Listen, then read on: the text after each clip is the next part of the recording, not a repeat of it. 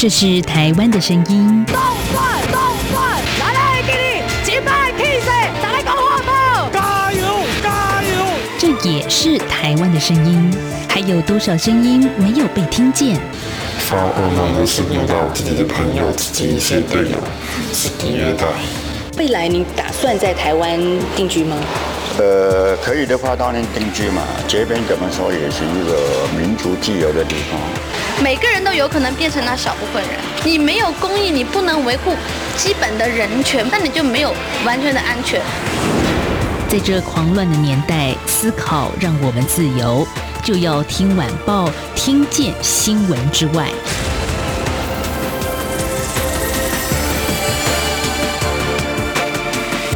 欢迎收听，就要听晚报，我是宛如。今天的节目安排有一点特别，因为呢，宛如邀请到我们的友台。啊，也可以说是第一台了哈，叫做法克电台的节目主持人杨桂志来到我们的节目现场。哎，桂智你好，Hello，大家好，主持人好。在进行今天的访问之前，我要先赶快打个广告啊，就是除了法克电台可以在 Podcast 上听到之外呢，我们就要听晚报，您也可以在 Podcast 上面可以搜寻得到。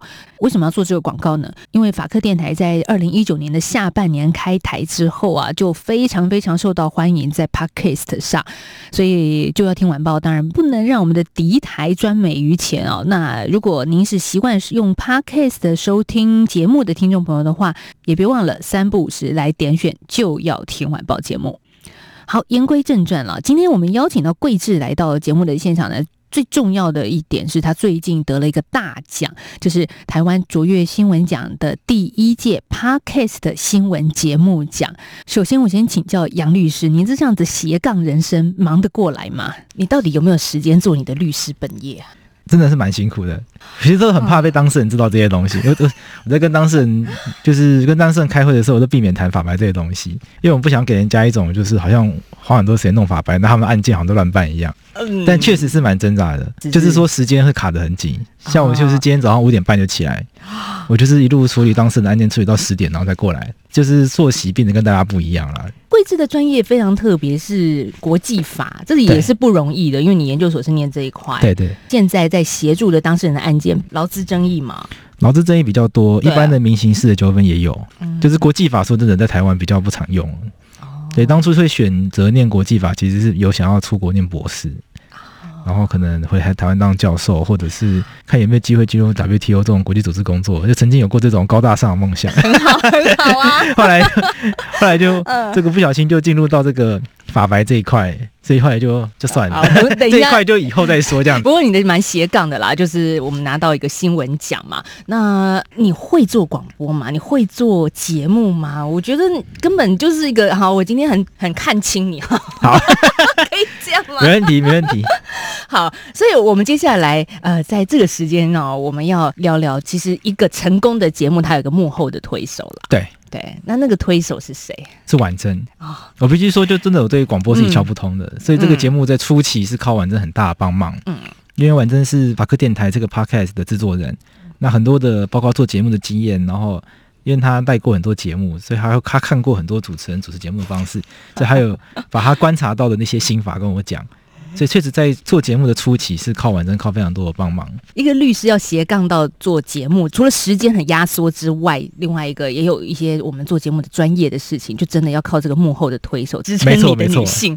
好，所以我们现在要先在节目一开始 call 给婉珍，我们看看她怎么说你。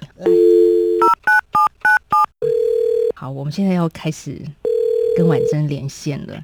喂，Hello，喂，请问婉珍，婉珍吗？是，我是婉珍，嗯，想请教你。啊，没有蕊好，我要问一下，你认识一位叫杨贵智的先生吗？是是是，贵智，刚刚听到他的声音。Hello Hello，那因为我们刚刚有提到说，其实为什么贵智这一次会拿下台湾第一个 Podcast 新闻奖啊？你扮演很重要的角色。那但是当天呢，啊，我们并没有看到颁奖现场，婉珍你有上台发表感言，贵智一直 cue 你，上面录贵智，对，你永远就是扮演一个那个幕后后制作人的重要推手角色啊。我们现在给你三十秒时间。说一下得奖感言好不好？呃，我自己觉得其实蛮意外的哎，虽然觉得哎对对自己的节目很有信心，但是又觉得蛮多很厉害的人，没有想到会拿下这个奖。那我自己后来有想了一下，就是除了一些我们平常。可能自己觉得说，哎，我们自己的优点之外，比如说，我们可能很会、蛮愿意，或是蛮希望去触碰一些所谓的敏感议题，就是希望可以透过，就是像法白团队啊、桂智的的专业，去更直视这个问题或讨论这个问题。然后我自己觉得蛮印象深刻的是，就像桂枝在台上讲的，就是我们第二集就访了阿苗，然后就扛着一个行李箱去市议会，然后回来之后，呃，结束之后还下雨，然后我们俩就在雨中很懊悔，说，哎，怎么这个访问好像做的不是很顺利，或者是怎么样之后可以做得更好，就觉得很历历在目。可是也是一一年多两年前的事情了，然后也没有想到今天会走到这一步这样。呃，我自己除了意外开心之外，也是蛮感动的，觉得自己很很受到鼓励，这样。好，婉正刚刚讲到好多肺腑之言，真的真的 就很感动。对呀、啊，对，那那是我们其实还也想了解一下，像这样当红的 Podcast 主持人哦，他在录节目的时候有没有什么特殊的癖好？这种事情制作人应该最知道。哦，哦，桂智的话，我觉得他的特点是。呃，两个就是一个事前的话，是他会花，比如说可能十五到二十分钟的时间，是跟呃受访者做就是预防或者是聊天，就是我们从这个过程之中先去理清一些可能待会要讨论的脉络，有没有要调整的地方，或者是诶哪个问题其实是对方希望可以加强，或者是呃希望可以用什么角度去讨论，可以避免误会或冲突的。或者是怎么样，反而是希望可以设计一个情节，是有一点点呃不同的火花，然后来做讨论。就是我们前面会有一个这个铺陈。嗯、那呃，其他比较不是那么议题式的节目的话，其实有的主持人反而会蛮避免这一块的，因为会很担心，就是有一些来宾可能在呃前面这一块的时候，就先把一些有趣或轻松的部分讲完，可能当场就不会那么有效果。对，可是我自己觉得比较议题型的节目这样做是至少到目前为止，我觉得是蛮算蛮成功的，因为很多人其实他们会很担心所谓的被采访是不是会有一点点被利用嘛？我也不知道，就是会有点担心说会不会就是要讲出一些很火爆啊，或者是很有话题的东西，然后不是那么信任主持人。可是至少到目前为止，我们都蛮成功，可以透过这件事情去建立。一点点信任关系这样子。好，其实我本来以为婉珍想爆料的，结果我们刚刚因为没有蕊过，你看，就是因为少了专业像桂枝这样主持人，前面花十五到二十分钟，我们先跟婉珍套好招。好，我们再来套一下。其实我要说的是，真的，我们可以看到一个专业的节目哦，它前面也得花很多的苦心。那至于苦心的部分，我们等会儿呃，我们再跟桂枝好好的聊一聊。那今天我们很谢谢婉珍先在百忙之中哈，我们今天没有办法来到我们的录音室现场，但跟我们连线谈谈桂枝这是法科电台的制作幕后。谢谢婉珍。最后可以请给我二十秒吗，老师？哦，可以，请说。哦，对，因为我大学的时候有听过就是曾老师的演讲，然后我在下面就是。台下很是感动，那个时候是一个实习的学生这样，然后就是老师讲的话我都一直记得，所以现在在业界都是会用呃老师说的话，就是呃在麦克风前讲的话很重要，就是我们有不一样的责任这件事情，嗯，就是一直警惕自己这样。谢谢老师，好感动婉珍，但是等下会剪掉。哎，为什么要剪掉？因为涉及新闻，你知道吗？啊、哦，真的吗？对，那我们就自己把它念出来就好了，此为涉及新闻这样子。好，是不是可以这样处理就好。肺腑之言 Part Two，还有我真的自己第二段，我自己是蛮感动的，因为开始回想一下，在公开场合，无论是演讲还是授课，话不要乱讲哈，还是会有一些影响性的。对啊，嗯，谢谢谢谢，好，谢谢婉珍，我们就聊到这，要跟你说再见喽，嗯，拜拜，拜拜。今天我们录音的时间，他也是上班时间，所以我就没有耽误他太久了。但是我想，桂正，你刚刚听完婉珍的话，是不是也有一些会想说的，要来回应一下？其实坦白说，比想象中更困难。嗯，因为一开始以为蛮简单的，因为一开始就说说话而已。对你来说也是专业。因为一开始的对一开始的预期就是说，好像就是第一个议题可能都会是比较熟悉的，因为我一定是挑自己熟悉议题做。嗯、对，阿苗是第刚刚讲的是苗博雅，刚刚讲的阿苗是第二集，然后第一集访问的是一个香港律师，其实本来都认识，所以我们前五集访问、嗯、就是我们第一，我们一开始预计先试录的就是第就是第一集的这个香港的律师，所以想说那这样应该不会太困难。嗯，就录音的时候发现说访问的过程跟平常自己跟朋友聊天差太多。第一集的状况是那个香港的律师 Chris 吧，啊，他对于他的他对于他想讲的议题有太多的想法，所以第一集本来预计录一小时，讲到快一一个半小时。就不好意思，因为不好意思打断，那也不好意思把他引导到我想要仿的东西去，所以他讲了非常多东西。有蕊过啊？我们而且是朋友，基本上对我有给他仿纲，可是他对于每一个点他都有太多东西想要讲，就变成花太多时间在讲一些东西。所以这这第一集录完以后，跟我那时候哇，怎么那么久？反正说因为你第一次录，可以所以不太知道怎么去引导他结束在某个点上。然后第二集跟阿苗录音的时候刚好颠倒，就阿苗讲话还是比较简，就非常的简短，就是都能都是。就是点到为止，点到为止，然后跟我想要的效果又不太一样，因为我想要一些很激烈的东西，就就是想，因为像香港那个律师，他就会讲很多对于很对于可能香港的现状很多的争辩，很多的批判东西会出来，可是阿苗的东西就刚好都点到点到点到就没有。我那时候觉得，哎、欸，怎么不管怎么问，他就是点到为止。我就想说，主持人是个挑战。所以我就想，嗯、所以我就，所以我才会有那个，才有才会有刚刚婉珍讲那个情节，就是说，大家我们俩在市议会门口说，哎、欸，怎么会这个，怎么会录完音是这样子？因为我们本来以为阿苗会讲很多我们期待他讲的东西，就都没有讲到，然后都讲一些我们觉得，哎、欸，这个、应该就是蛮一般的答案。哎，这个我觉得很好，很有意思。就是接下来怎么去调整，这这也是我觉得对很多人做声音工作内容的人一个功课。因为我们每天其实面对不同的挑战，因为不同的受访者反应是不一样的。对。后来婉珍的建议是说，就就就是说，先从法白里面的人开始访问起，更熟悉，而且主题你们也有共鸣。对，所以后来，所以后面连续有好几集，应该有两三集都是访问法白里面自己的人。另外一个经验是我自己讲话，譬如说讲话速度很快，或者是、嗯、或者是像我现在因为刻意要把讲话速度慢下来。你现在已经有慢了，我知道。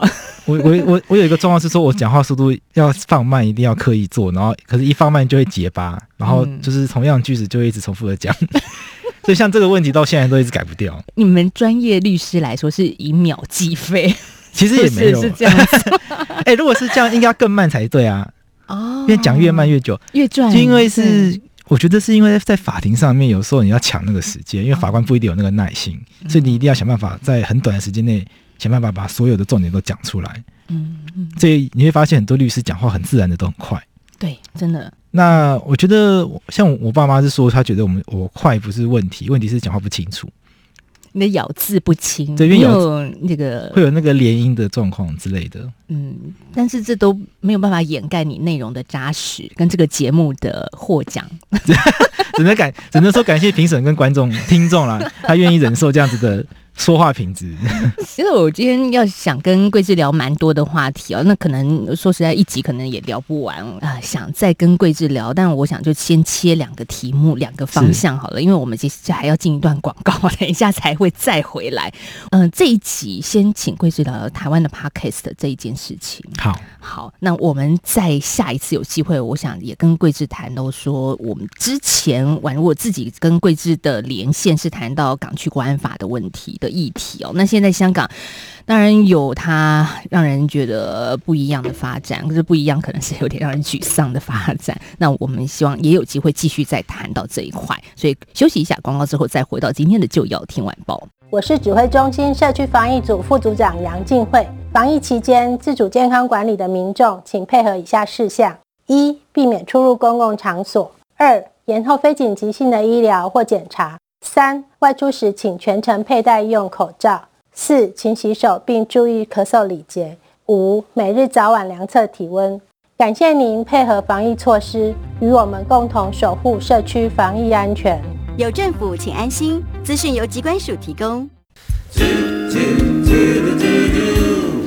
一起听最有 feel 的台湾之音。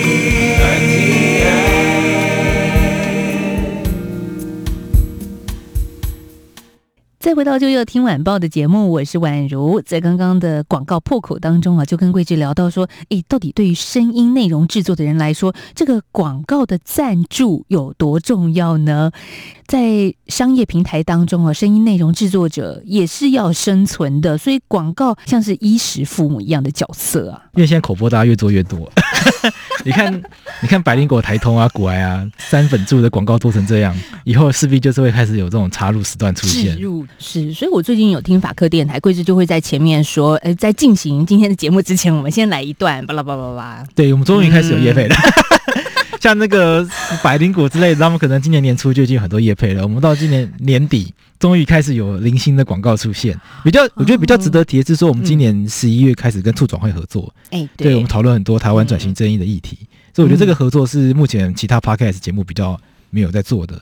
所以我觉得也算是法客电台的特色。嗯，因为我们的节目跟其他比起来，就是比较艰涩一点，因为我们都谈讨论知识、谈议题、谈知识性的东西。所以反而会吸引到促转，会希望我们来帮他制作跟转型正义有关的议题跟知识。嗯、所以促转星期四就是你们固定在礼拜四播出。对，像法克电台也是在苹果二零二零年度最爱推荐的十大 Podcast 的节目名单当中之一哦。所以再加上新闻奖的一个光环，我相信你们的业配会越来越。源源不绝的希望了，在台湾 Podcast 是今年度开始火起来的，但桂枝你很早以前你就开始听国外的 Podcast 了，对，就是有一个节目非常非常的红，而且谈到的是一个犯罪型的一个议题，嗯、对，紧凑，对对对，只是我没有想到说国外的东西，我们到二零二零年才开始火爆起来，好像国外也是从 Serial 这个节目之后，大家才重新用、嗯。可那时候是二零一四年啊，所以应该说，因为 podcast 理论上，你看 podcast 它这个名字是 iPad 加 broadcast 的和谐，嗯，这、嗯、i iPad 是二零两千年就有的东西，所以确实也是到最近这五六年，它才开始有种文艺复兴的感觉，就大家又突然回去用这个东西，所以它也造成问题，就是说 podcast 它技术还停留在二十年前，它不像 YouTube 什么的这些技术架构是建立在比较当代的、比较前端的技术上面，所以 podcast 它的散播其实某种程度上都是比较麻烦的。嗯，你说的麻烦是什么意思？譬如说他，譬如说他还是用 RSS 这个技术。那 RSS 就是说，我们 Podcast 我们要把档案放在一个伺服器上面，嗯嗯、然后透过 RSS 去发布，然后所以会变成说，譬如说大家看 YouTube 是使用 YouTube 这个网站，对，那所以 YouTube 这个网站它就可以取得所有我们所想要的数据。可是我们 Podcaster 是把等于是说，我们把档案放在伺服器上面，然后大家自己用自己手机去抓自档案下来听，嗯、所以我们很难去监测到。大家使用的状况，所以对我们对于这个网络时代来说，我们比较难掌握使用者的状态。譬如说，使用者的性别、年龄，听到哪个段落就结束，这一类型的数据其实很难取得。对，对，制作端来说是很重要的数据资料啊。不过，像你的节目是在 SoundOn 嘛，其实哎，宛如的节目也在 SoundOn 了哦，但是 比较少人听。不要这样。好，所以就是觉得今天是访心酸的哈，因为我们今天访问最红的法克电台哈，就要听晚报，大家就随便听就好。不 要讲，不要讲，大家还是听一下。好，我要讲的是说，SoundOn 点听下载我的部分哦，也是一半以上都是中国听友哎。我们有一个 Telegram 的群组，就是为了这个节目设的，然后让很多人加入。那目前大概有一千多人在这里面。然后我看，我看 Telegram 的数据。它会显示说使用者的语言，它不是显示国籍。那有一半是简体中文，所以我其实我有点惊讶，说怎么会有这么多对岸的朋友透过 Telegram 加入这个群组，而且而且很多人真的会很认真讨论我们这些内容。嗯，就是这真的会有人讨论说台湾的监察院是不是应该要废掉？就对岸的网友他们听我们节目，因为我们讨论过这些议题，他们就会加入这样的讨论。他们就觉得说台湾这个制度好像也有存在的价值之类之类，然后可能就会连接到他们。自己的制度，所以他们自己都没有这些东西可以用。那台湾监察院，台湾人觉得很难用，但是在他们眼中，这也是一个监督政府很重要的。对，它还是有它的功能性存在啊。对，他们会这样，他们会用会用这样这样方式想事情，所以就很有趣。我想知道，像桂枝你在做这样节目当中，有没有什么样的主题会引起很大的一个反应，或者是一个甚至可能有一些直球对决式的对话来质问你的？我们做过最争议的议题，应该一个是死刑。嗯嗯，死刑这个议题，我们找 Face 联盟来两次过。第二次是 Face 联盟的执行长林心怡本人来。那我们来之前，我们就跟他说，我们要聊很多直球对决式的题目。然后他就不以为意，他说这些问题早就问到爆了。他就他直接跟我说，他觉得这集会很无聊。对，他说因为因为你写那些问题，基本上他到任何场合都有人在问，他都已经有你你的直球，他大概二十年前就结果了。对，可是我我觉得后来是有很多火花，因为我也知道他接过很多这种直球，所以我已经预期到他会怎么回那些直球。所以像那一集就问到很多很尖锐的问题，像是我就问他说，废止联盟应该也是认为做错事要处罚。嗯，他说废止联盟，啊、他说废止联盟从来就不是认为说人不需要被处罚。嗯，我就说那如果人需要被处罚的话，那为什么死刑不能是处罚的方式？到底废止联盟在坚持什么？所以后从这一段开始，后面有非常多尖锐讨论，就是说到底为什么处死不能是一个费斯联盟常常提冤案？嗯，可确实有不冤的。对，譬如说郑捷，嗯，但当然也有些人认为郑捷可能这个案件还有需要理清的必要，但是社会普遍不认为郑捷是冤案。那像这种案件为什么不能处死？难道就有很多就很激烈的讨论，所以我觉得死刑在我们的节目中是第一个可能带带来高峰的讨论高峰的单元。然后像后来，像近期比较常引起大家讨论的，就是可能最近会讨论修宪，所以就免不了会讨论到要不要修改国号、国歌这种议题。嗯，然后我们也有邀请就是林嘉欣，他是国民党的前中常委，因为他是国民党青年团前团长。嗯，所以他的立场显然是跟。法白的这边很不一样，那我们可是我就是故意邀请他来，因为我觉得这样才有火花。这样第一个这样才有火花。再来说这个节目也不是要为绿营啊什么时代力量发声，我们就是想要让听众听到各种不同的想法。所以他在那集也是有很多火花，就是我这我就直接问他说：“中华民国这个名字不好用，为什么不要换掉？”就很多人因为这样子就给我们一颗星，他们就会说这个一颗星是给林嘉欣的，不是给法克电台的。就是当就是 Apple Podcast 可以给星星。对啊，为为什么给林嘉欣？大家就说我不能认同他讲的东西。然后再给一颗星，哦、但是他说他他还特别注明说这不是针对我们，嗯，然后我们就想说，可是这一颗星是我们呢、啊，对啊，是害我们的，在你的平台上，是我们评分是往下掉，有点像是对，但我们反正一开始知道找林嘉欣这样嘛，所以就就算了啦。可是应该谈的是非常精彩的、啊，对，那集非常精彩，我觉我觉得蛮精彩的，嗯、因为会有确实有很多不同的想法在冲撞。桂枝，你关注到台湾的议题也是从你研究所开始吗？对，那坦白说，我研究所以前没有。不是那种大家想象中的绝情，我对这种议题没有什么太大的兴趣。嗯，你都在干嘛？读书哦。因为我我大学时期就是想说毕业考国家考试，所以就是那种、哦、呃玩社团，然后剩下时间就认真念书那种人。哦，因为你们有目标要考过那个律师考的关卡啦。像我们有另外一个主持人洛毅嘛，嗯、他在大学的时候他就会参加很多 NGO，、嗯、然后会参加这个街头的陈抗活动，嗯、就他都会去帮忙当志工或者是参与。像我就是完全没有这样的经验。更有趣的，什么让你觉醒呢？其实我觉得这件事情对每个人来说意义不一样。我会开始关注这些议题，是因为三一，确实是因为三一八的时候。那三一八的时候，其实我并不是因为说我特别支持服贸和反对服贸，我是因为我是学国际法的，所以我很不能接受在网大家在网络上面用显然是错误的东西讨论服贸议题这件事情。嗯，二零一四年，二零一四年当时大家讨论是如火如荼的，很多是从政治层面或情感层面。对。那从法律面很少，可是从法律面很少，对，而且而且很多的讨论其实跟我们台湾的，我们台湾既然已经加入 WTO，我们已经选择加入世界贸易这个体制，你在讨论这些议题的时候，不应该完全把这东西抽掉来讨论。可是很多东西它会完全讨，它会建立在一些不存在的假设上面去讨论，然后这些假设是跟自由贸易体制是违背的。嗯，这在或者另外一点是说，当时还有另外一个议题是。这个服贸议服贸协议，它在我们的立法院里面该如何审议？那这这些相关讨论，它其实都是宪法、行政法的问题。可当时就是网络上没有像没有这样子的一个讨论方向，就整个讨论方向变得非常的情绪，所以我们才会觉得说，把如果网络上可以有一个发声的管道，是把大家引导到法律这个平台来讨论的话，也许这个争议它不需要耗费这么大的社会成本。所以当时有你们组成一个福茂科普文计划，对，所以一群年轻人当时还在学的法律人，对，对，那我们就去冲破这样的框架或法律啊，这些年轻人有错吗？没有错啊，就是你，你为什么要从法律来框住我们呢？呃，冲破法律这件事情也有法律的方式可以讨论。嗯、我不是说冲破框架这件事情错的，嗯、而是说网络上很多讨论的资讯是错的，而这些错误的资讯它会。显然是故意提供错误的，因为他希望引导大家的情绪去支持或反对。我觉得当时是不管是支持还是反对的，都有很多是明显是错误的资讯。所以这个是我们会想要成立这个网站一个很我啦，我会想要成立这个网站一个很重要的原因是说，基于正确的资讯是公共政策讨论的一个很重要的基础。那既然我是学过技法的，我就很想要做这件事情，所以想要提供至少把我知道的提供出来。嗯那你也可以，你也可以来去跟我辩论说我的知识是错误的。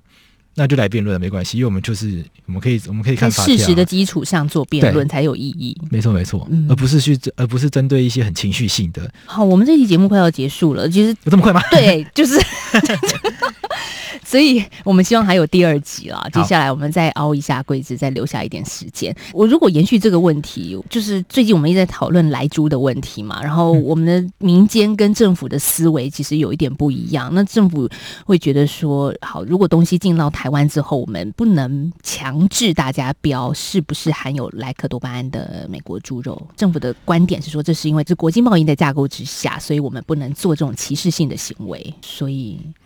其实我觉得这个说法，你不能说它对，也不能说它错，因为国际贸易法，我们因为应该说跟，因为我们我们是加入 WTO 的，那加入 WTO 你必须要签署 SPS 协定，那这些都重要名词。简单来说，但那个大方向就是说，你加入 WTO 之后呢，你就要尽量让贸易是自由的。对，那贸易是自由的，过去我们的历史课本上读到的，譬如说，你可以故意课很高的关税，嗯，比如外国车进口到台湾，你故意让它在过海关的时候要付很高的关税，那它在台湾里面销售的。价格自然就会很高，这些这些进口车通常会比本国车贵，可能关键原因会第一个来自于关税。所以这种贸易障碍，它到近代它衍生出一种新的形态，就是说我故意我会故意把产品的标准设定的很严格，我会我会假保护人民之名，我要保护人民的健康，我要保护人民的安全，我要保护人民的财产，所以会对产品设下很高的门槛。